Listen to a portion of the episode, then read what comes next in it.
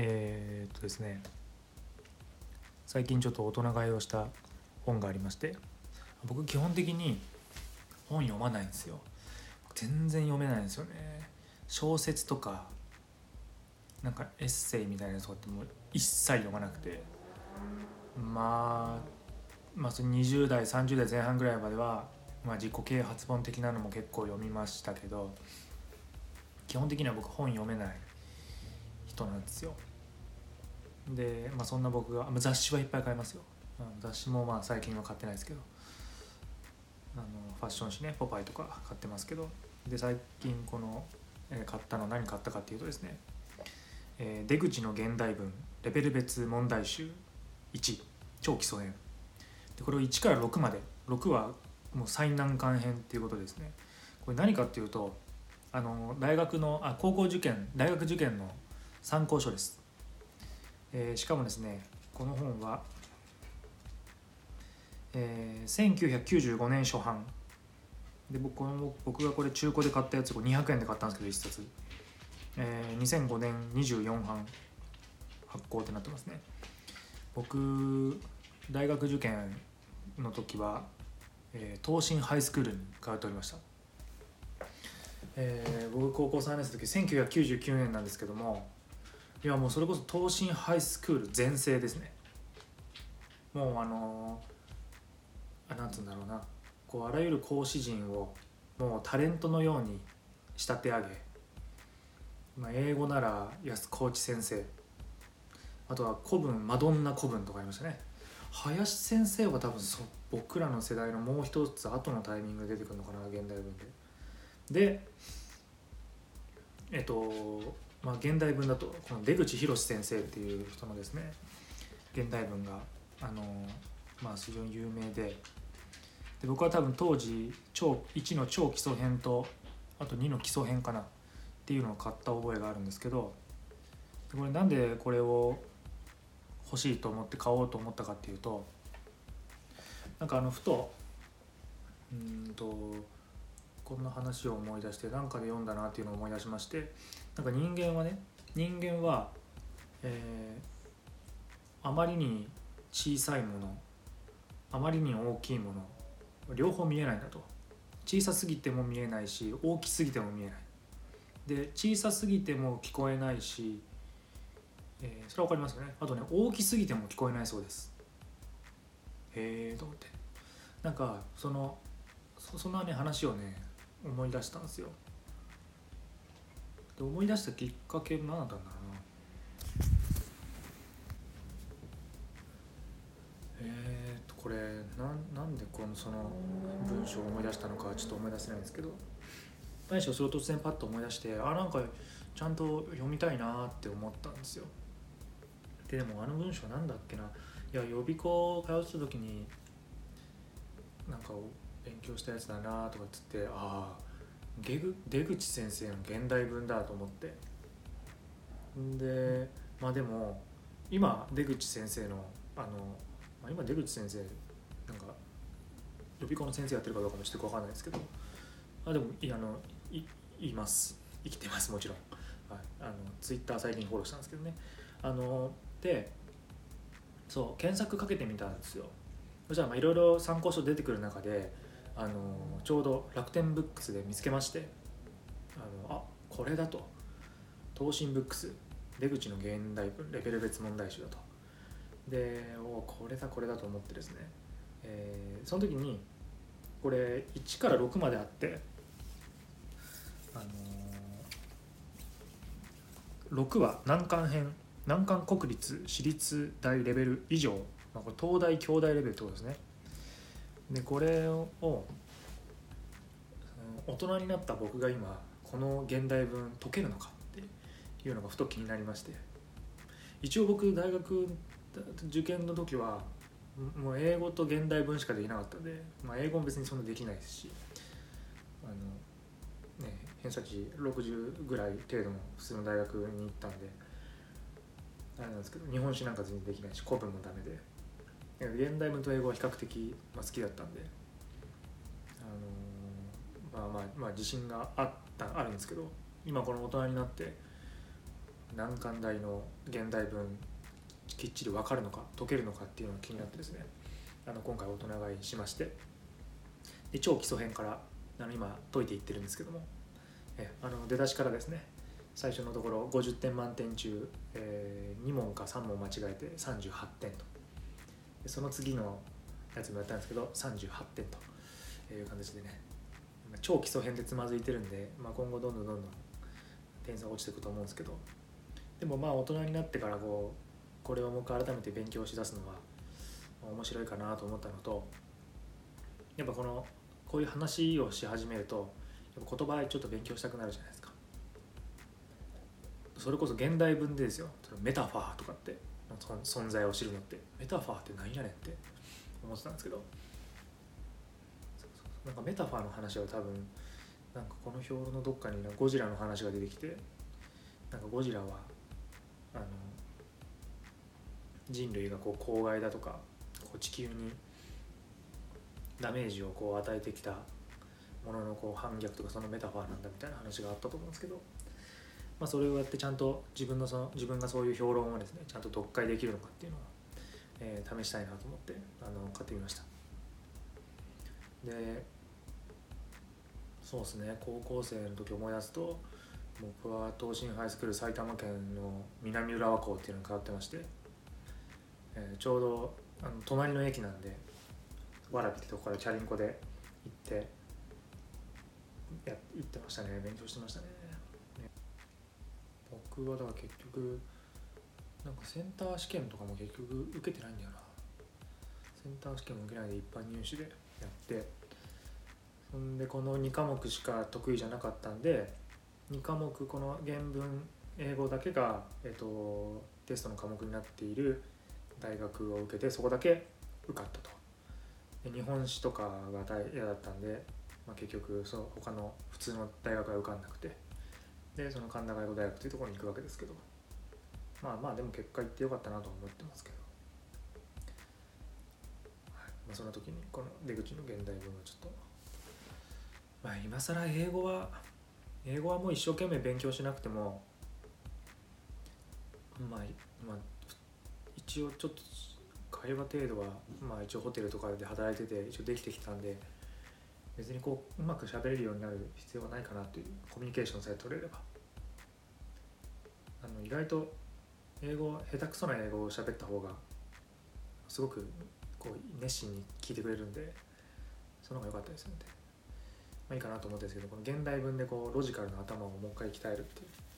基本的に僕は頭自分でいいと思ってないんでなんかはいこれでちょっと勉強してみたいと思いますはい、えー、というわけで今回はついに僕の大好きなサッカーについて話していきたいと思います、えー、僕がまあね、まあ、サッカー好きサッカー好き言ってるんですけど、まあ、どうその原点は何なのかというところをですねあの話していきたいなというふうに思っています。で僕は小学校2年生の時にサッカー少年団に入りましてそう。でねサッカー、えっと、小学校1年生の時に、えー、僕の幼なじみでタゴくんっていうのがいましてタゴくんサッカー少年団入ってたんですよ。であのまあいいなと思ってて。で小学校2年生になって、えー、5月に僕誕生日を迎えるわけですけど誕生日何何がいいっていうふうに親に聞かれてあのサッカーボールがいいですと。あとはサッカー少年団に入れてくださいっていうふうにお願いをして。そんで、えー、サッカー少年団入るわけです。わらびわらび中央東スポーツ少年団から。っていうですね。あの少年団入りましてユニフォームオレンジ色のユニフォームで。で同じ学年で僕は、えっと、その学年の中で15番目に入団したんで背番号15でした。初めての背番号15で僕ね15ってね好きな番号なんですね、僕の中で好きな番号は15番と8番とかかな、まあ、何番も好きだけど。何番でも好きだけど。9番とかも好きだしもちろん10番も好きなんですけど、はい、今初めての番号15番でした。それで、まあ、そこで少年団サッカーし始めるんですけどであの当時ですねあの渡辺家では、えそれってもう89年とかなのかな？88年とかなんですよね。で、えー前にも話したからうちの親父が、まあ、マイク・タイソンと、えー海外サッカーその当時やっぱイタリアサッカー全盛だったんでそれが見たくて、えーワウワウに入ってたと。でそこで撮ったこう試合とかをですね VHS にあの取りためてこう積んであるわけですけど。でその時に大体そうですね小学校3年生4年生5年生ぐらいになるとそういうものを見始めるんですよ。でえっ、と初めて見たね海外サッカーってイタリアでやっぱり、ね、AC ミランなんですよね。AC ミランホンダも在籍してましたね。AC ミラン。でオランダトリオスでまあサッカー少年団のユニフォームが多分オレンジだったってこともあってなんとなくオランダだったんですよやっぱり。僕の原点オランダですねきっと。フリット。ルート・フリット。マルコ・ファンバステン。フランク・ライカールトのね3人が AC ミランにいて。で僕はリアルでは見てないですけど多分その前の年ぐらいの88年のヨーロッパ選手権その3人で優勝してて。で後にね映像を見るとあのファンバステンのあのボレーとかね半端じゃないんですけど。そう絶頂だった頃の AC ミランですね。で AC ミランなんかトヨタカップもなんか見に行った覚えがある気がするんだよな。生で見に行って国立見に行ったのかな。サンパウロサンパウロ対ミランとかが印象的で、まあ、現地で見たよなきっと。サンパウロにねあのライー10番でライーがいてトニーニョ・セレゾがもう40歳手前ぐらいで。まだ現役でいたんですけど。そうそうそうそう。それぐらいがね原点です。でビデオを見ていくとなんかねえっ、と90年ワールドカップ開幕直前スペシャルみたいなね VHS があるんですよ。でそれを見てこれを見るともうそのイタリア大会90年のイタリア大会の開幕前の直前スペシャルみたいなのがあってでそこで初めて見るのがマラドーナだった。わけですマラドーナは前回大会で優勝してもうヒーローになってで今年2連覇狙うぞみたいな形でマラドーナのね結構もう単発でねこうこう飲み上げピッと切った状態でねマラドーナがこうトレーニングしてる姿をこう密着しながらインタビューするっていうシーンなんですけどね。それ結構印象的なんだよな。それで見ててでその時に過去の大会のこうなんかダイジェストみたいなのが流れてそこで全体的なあワールドカップってこういう歴史なんだっていうのを知って昔の選手とかを知るわけですね。僕ね歴史は別にそんな大して好きじゃない。あの日本史とか世界史は好きじゃないですけどそういう歴史は好きで。そうそうそうそうペレの時代から始まり1950年代は、まあ、ペレブラジルが強かった時代で。で70年代に入るとドイツが強くなってベッケンバウアーとヨハン・クライフっていう人あの選手が現れて。で80年代に入ってくるともう80年代入ったらまあマラドーナとかの時代ですね、まあ、ジーコとかの時代もありますし。これ喋りだしたらきりないな話。で86年のメキシコ大会でマラドーナからの90年大会っていう。その90年大会も多分僕はリアルタイムでは見ていなくて本当にリアルで見たのは多分94年で一番熱中して見たのは多分98年とかだと思うんですけどそんな流れですね。で当時90年から93年ぐらいが僕の小学校小学生時代なんで日本では J リーグなんですよ。93年なんで J リーグだったんですよね。だけどね僕やっぱその時点でまあまあ社員構えてたのかいや俺はもうすでにイタリアサッカー見てるしみたいな。AC ミラン知ってるしみたいな。感じでいたんでなんか、ね、興味あったんですけどそこまであんま見た覚えがなくて。でも最初の10チーム J リーグって最初10チームだったんですけど俺鹿島鹿島アントラーズが好きだったのかな。ジーコがいてアルシンドがいての時代ですね。いやあの時の J リーグって結構すごかったな。まあいいやそう。それが小学校そうですね456年生ぐらいの時がその J リーグとかの時なんでそれこそドーハの悲劇、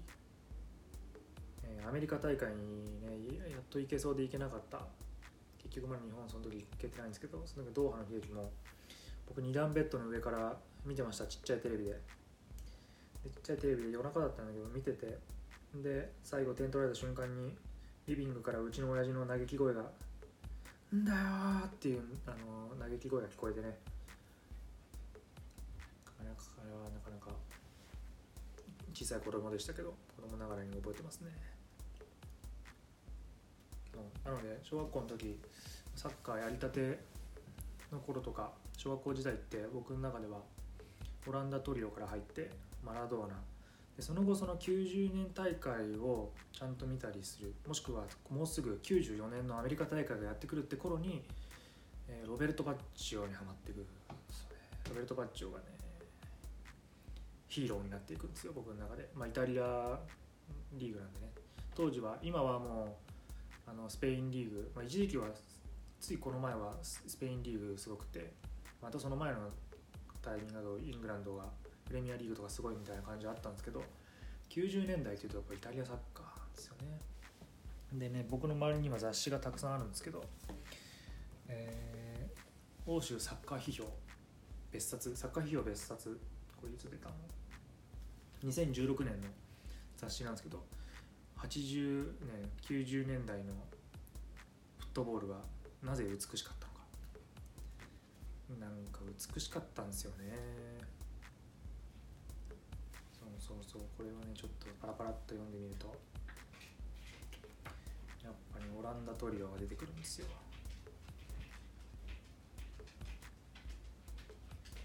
オランダ人。なんかオランダってオランダの自国のオランダリーグそんな強くないけどいつもすげえ選手いるんだよな。ルートフリットね。で僕ユニフォーム AC ミランのユニフォームはあの、まあ、僕のサッカーのもう大先輩であの吉原宏っていうおじさんがいるんですけど吉原さんからこの話もねそのしますよ。あの吉原さんからねあのね AC ミランのユニフォームもらって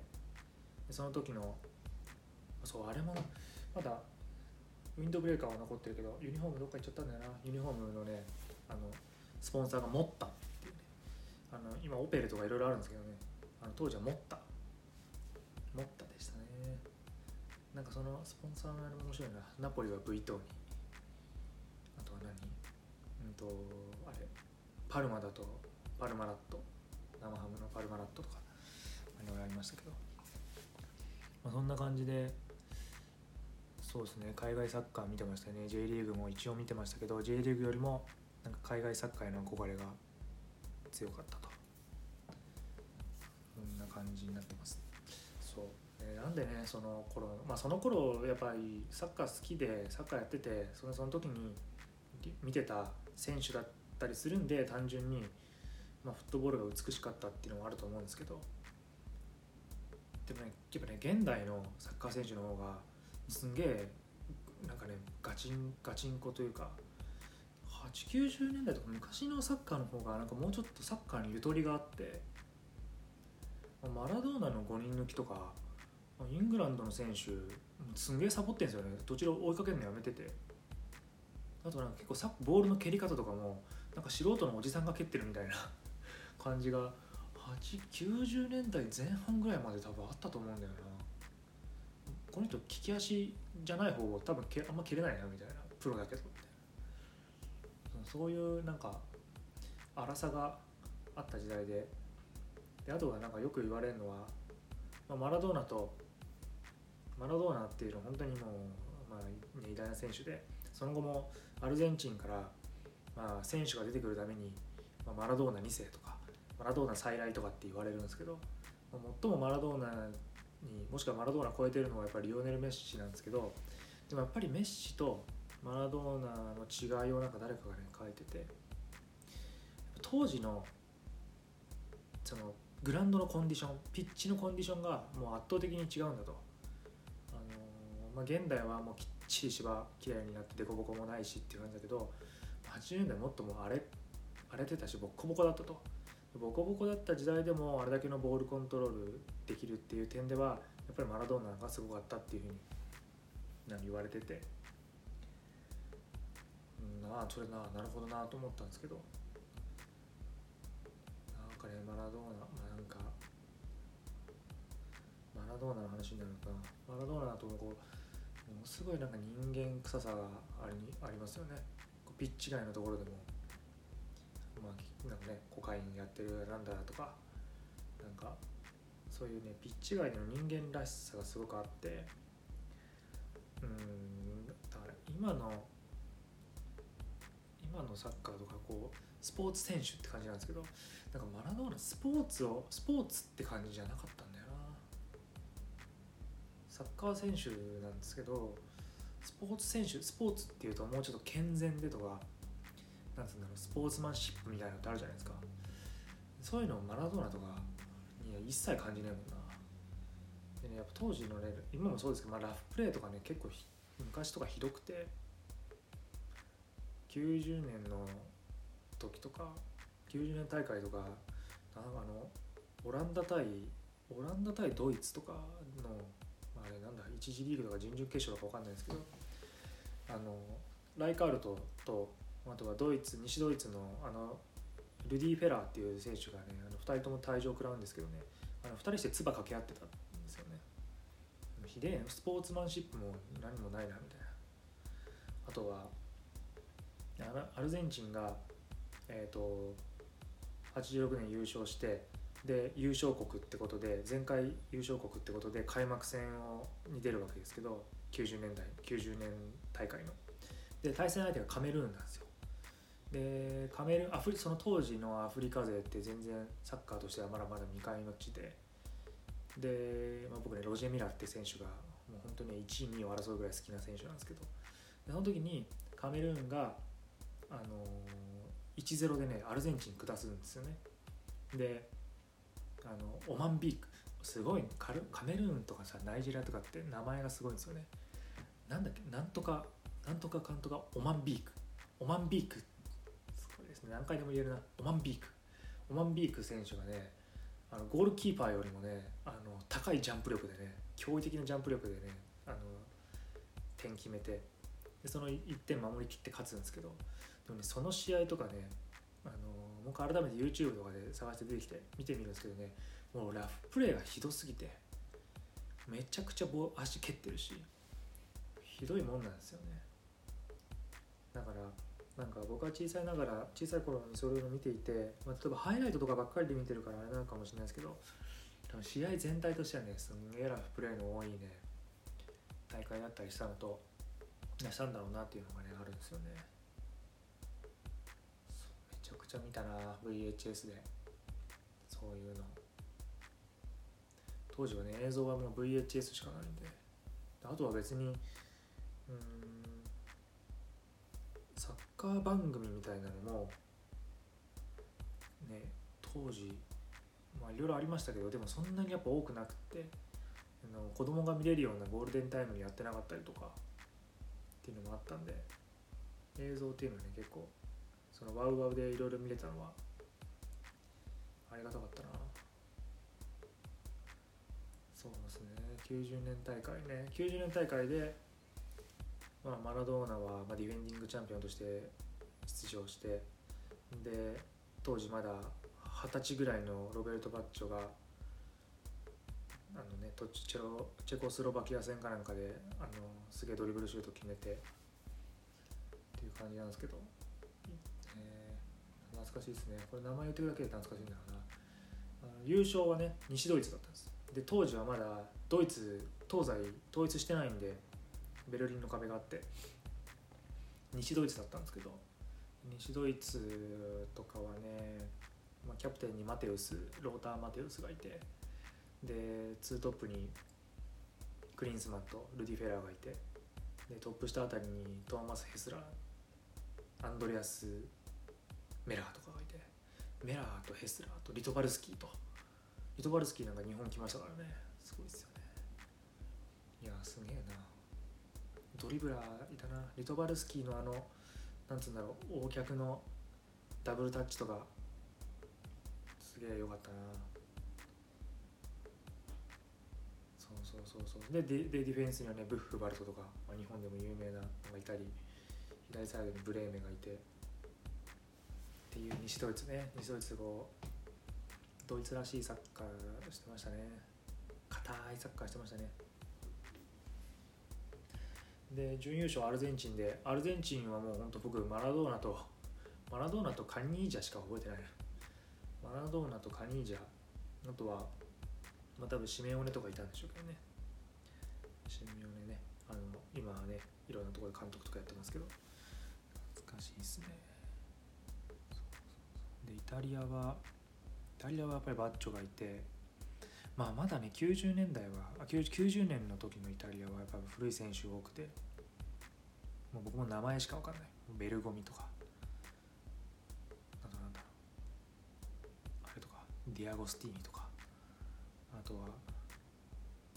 あれじゃない。ローマのローマの10番なんだっけな。忘れちゃったな。で日本にも来た得点王になった岩谷にいたあのスキラッチが得点王になるわけですけど。みんな昔の選手ってハゲてたよな。ハゲてたし老けてたよな。ロベルト・バッチョはかっこよかったな。美しかったね。プレーが軽かった。軽やかだった。っていう印象があります。あとはその年3位になったのはイングランドとかなんですけどイングランドはリネカーとかがいたり。リネカーとかガスコインとか好きでしたね。ガスコインガスコインのフリーキックからなんかデビッド・プラットがあの振り向き背中側から来たボールをね振り向きざまボレーみたいなのするのが覚えてますね。これ映像とか見たいですね。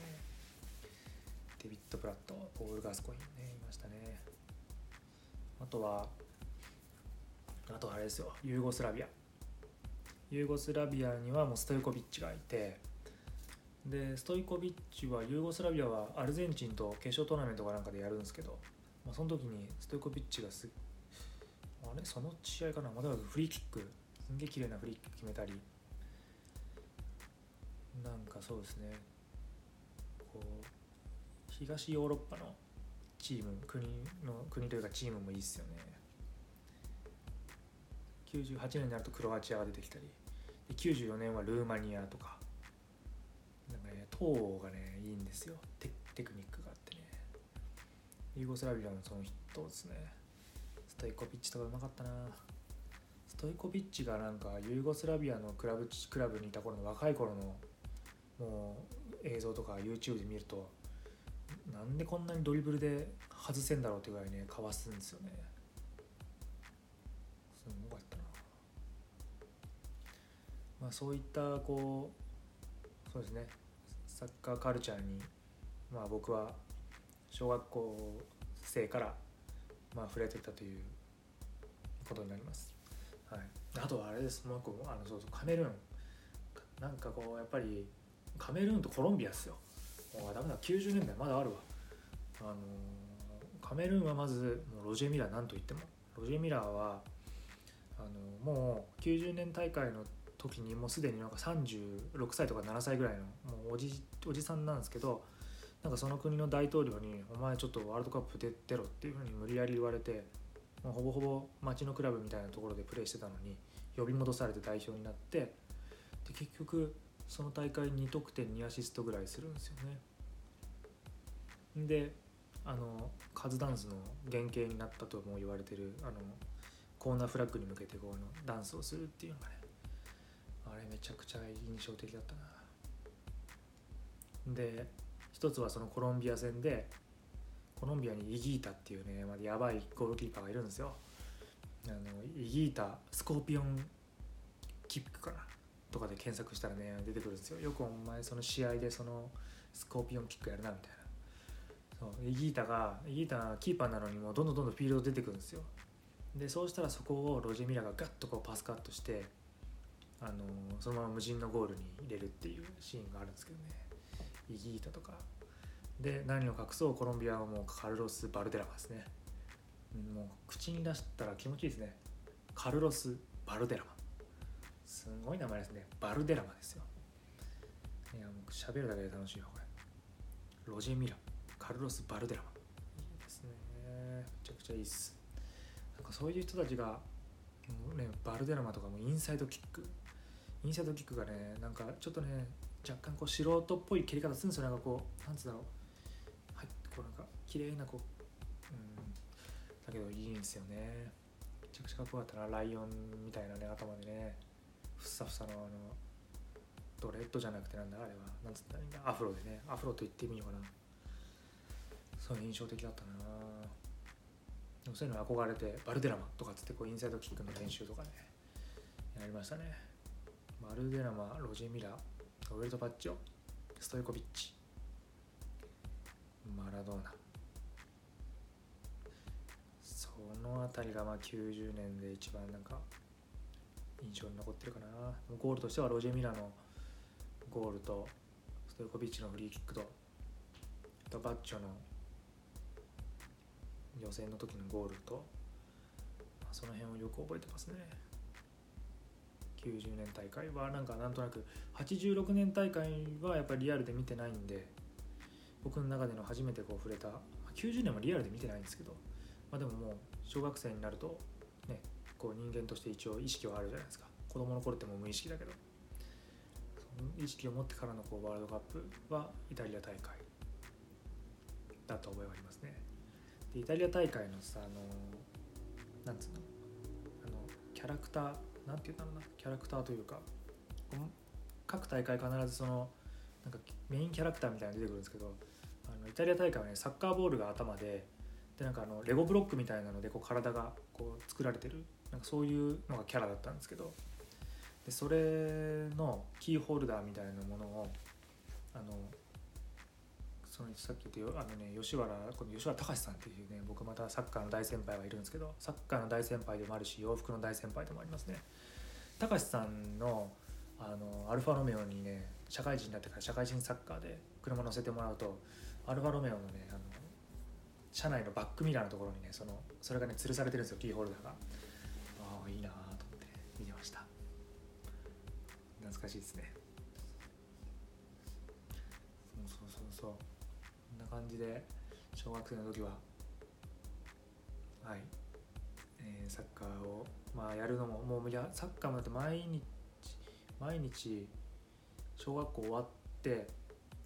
家帰ったらすぐサッカーボール持って自転車で小学校戻ってずっとサッカーやってたしそれを月火水木金ってやってで土曜日は午前中だけ授業でで午後から少年団の練習で日曜日も少年団の練習。もう9時から9時から5時まで朝9時から夜夕方5時までの1日練習をやるかもう日帰りで遠征行ってましたね。これいくらでも喋れんなこれ。遠小小学校少年団の時はねあの少年団の話はちょっとじゃあまた今度にするか。一旦ここで切るか。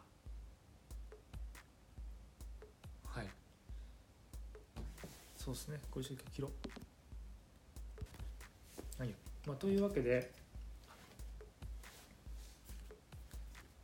はい。まあというわけでちょっといろいろ話して全然喋り足りない部分もあるんですけど、まあ、まず僕がどうやってあのーサッカーを知っていったのかっていうその原点のところをお話ししましたけど、まあ、90年代にあるわけですね。でワールドカップでいうと90年のイタリア大会にあったんじゃないかなと思っています。でその後中学生94年は僕多分中1とかだったんじゃないかな。中学生とかになって、うん、とさらにこうリアルタイムでも見た覚えがあるしあのー録画でも見てたと思うんですけどさらにこう試合一生懸命ガーッと見るようなタイミングになっていくのが94年なんですね。で94年はもう僕の中ではロベルト・バッチオですね。僕家にですねあのバッチョが PK 外した瞬間のあの写真雑誌から切り取ってあの額に飾ってます。額に入れて、はい、それぐらいまあ印象的だったんですけどそこ上り詰めるまでのバッチョ4ゴールぐらい決めてるけどもうどれも美しいゴールばっかりで。ねその時の、あのユニフォームとかまあその時に買ったプラクティスシャツディアドラのあの練習用のシャツっていうのがあるんですけどイタリア代表の。中学校の時にそれ買いまして僕いまだに着てますねそれを。一緒にこれサッカーやってる連中なら知ってると思うんですけど。中学校の時に買ったユニフォームいまだに着て今もやってます。プレーしてます僕が。っていうぐらい好きなんで、まあ、次はそうですね94年のあのーアメリカ大会をこう中心にしながらお話ししていきたいなと思います。